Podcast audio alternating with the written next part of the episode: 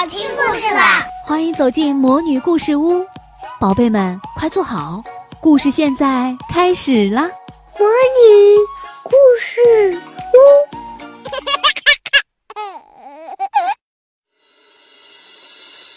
长篇历史小说《东周列国故事》，孙畅播讲。《东周列国故事》第三十三集。五公子抢位。齐桓公本来是个很能干的人，不但把齐国治理的挺不错，还能帮助别的诸侯。可是，他也犯了古时候王公贵族媳妇儿太多的毛病。他娶了十几个太太，生了十几个儿子，其中比较有势力的有五个，就是公子无亏。公子元、公子昭、公子潘和公子商人，他们都不是一奶同胞，没有一个是齐桓公的正夫人生的。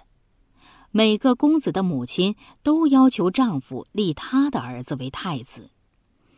老头子为了讨好，也就迷里迷糊的瞎敷衍着。不过，在这许多太太当中，魏姬伺候他时间最长。再说，他的儿子吴亏是长子，齐桓公就答应魏姬立吴亏为太子。从前，他也跟管仲提到过这件事，说论岁数吴亏最大，论能力呢昭儿最强。管仲说过，既然全不是正夫人生的，不妨把君位传给最有才能的一位。要打算保住霸业，更非有个贤明的国君不可。因此，在葵丘开会的时候，齐桓公和管仲当面托付宋襄公帮助公子昭，将来立他做国君。公子昭就这么做了太子。可是，齐桓公最心爱的三个臣下，叫做树雕、易牙和开方的，都不向着公子昭。树雕和易牙帮着公子无亏，开方和公子潘交好，公子元和公子商人连成一党，剩下的几个公子都觉得自个儿势力小，倒也不去瞎争了。不过，这五个公子已经够瞧的了，清官难断家务事啊，就连管仲也没有办法。他临死的时候就劝过齐桓公，别跟树雕、易牙、开方这三个人接近，省得他们利用公子来扰乱齐国。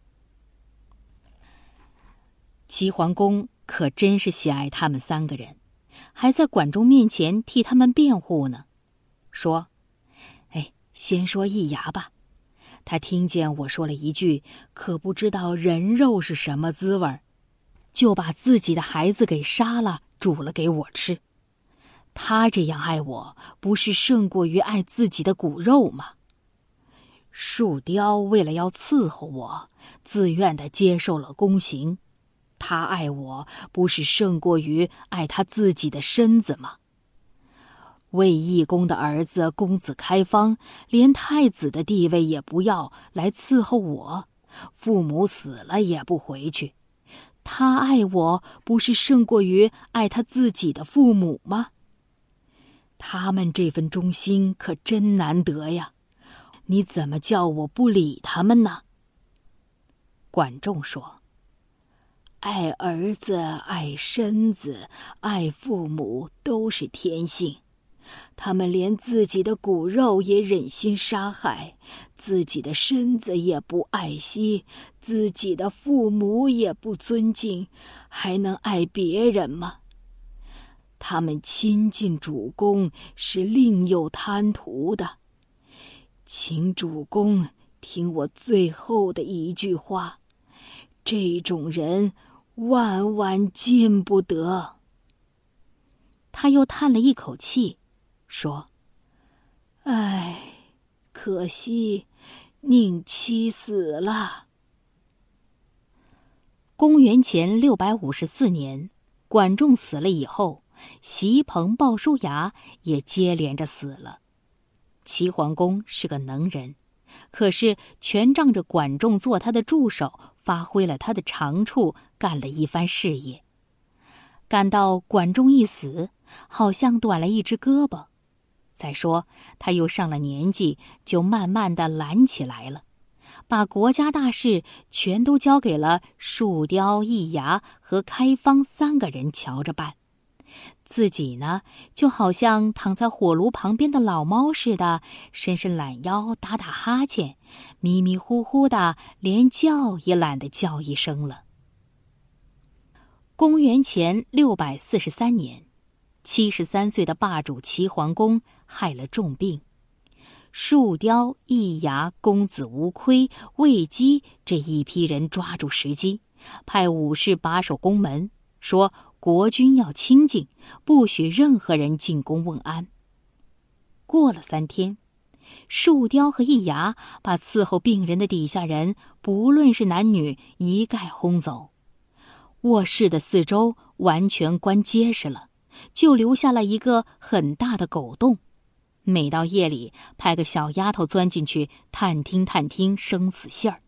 平时不许有人进出，就让齐桓公。一个人躺着。齐桓公叫这个喊那个，没有人答应。这时候，他跟外边完全隔离了，他只好瞧着狗洞。他的指望全在这儿了，就是一只狗、一只猫、一只耗子，多少能叫他有点安慰。可是。整个屋子静得比死还可怕。他愣愣磕磕的瞧着狗洞，那狗洞也愣愣磕磕的瞧着他。他瞧得头晕眼花，就闭上了眼睛休息一会儿。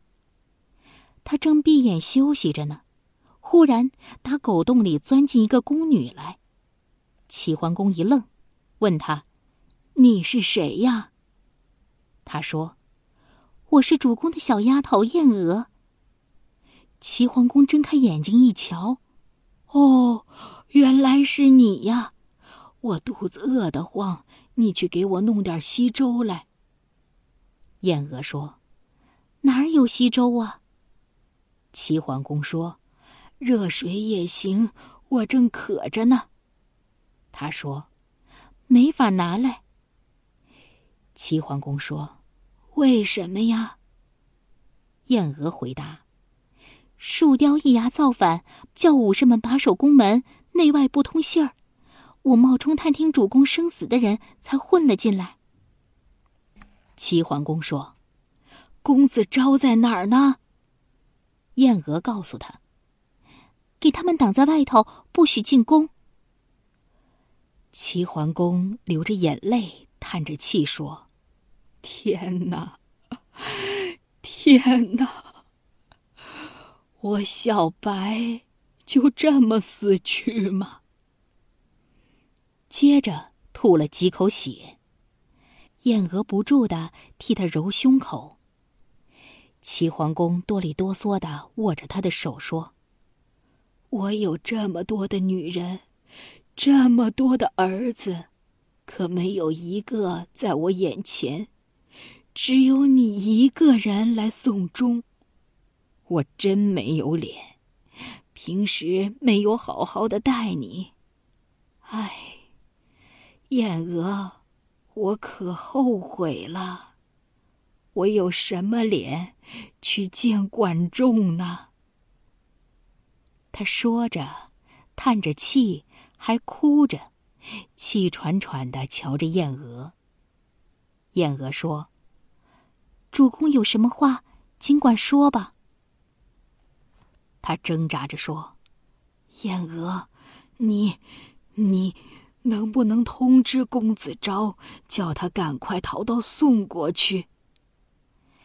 燕娥明明知道办不到，可是为了安慰病人，就显出挺有把握似的口气说：“好吧，您放心，休养休养要紧。”齐桓公用袖子挡住自己的脸，只是唉声叹气。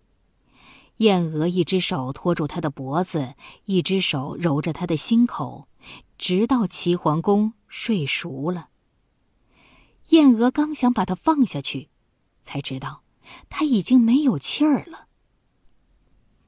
燕娥赶快钻出狗洞，往外一跑，不料迎头撞见了树雕，他避也没法避，就跑上一步，禀告说：“他死了。”树雕哼了一声说：“知道了，去吧。”树雕跟易牙商量，先不把消息传出去，他们只通知魏姬，一面立公子无亏为国君，一面发兵去包围东宫，捉拿公子昭。万没想到，公子昭早已得到信儿逃走了。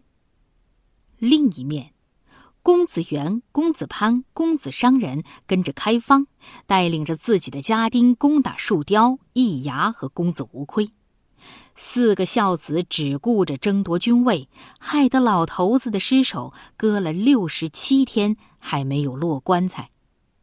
尸体一烂，那些大尾巴蛆爬到了宫门外。那股子臭味儿就别提了。齐国有两个老大臣，一个叫高虎，一个叫国义仲。他们说，立长子为国君是名正言顺的。他们就请出公子无亏做了丧主，先办丧事。其他三个公子一瞧，齐国最有势力的两个大臣出来主持，倒也不敢相争。大家散了武士，穿了孝服，共同跟着公子无亏办了丧事。一场内乱，满想打这儿就算消停了。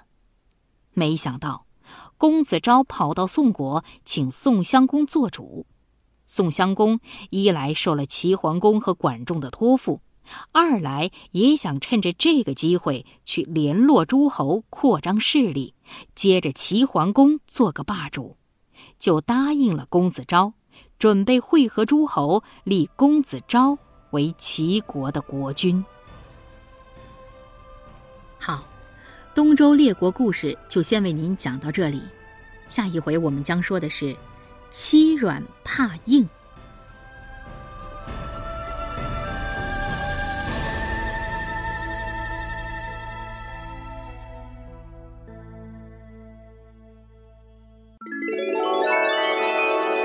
亲爱的小宝贝们，今天的故事就讲到这儿了。想听更多的好故事，欢迎你在微信公众号上搜索“魔女故事屋”，加关注来和我们做朋友。这里有更多的好故事等着你哦。我们下期再见。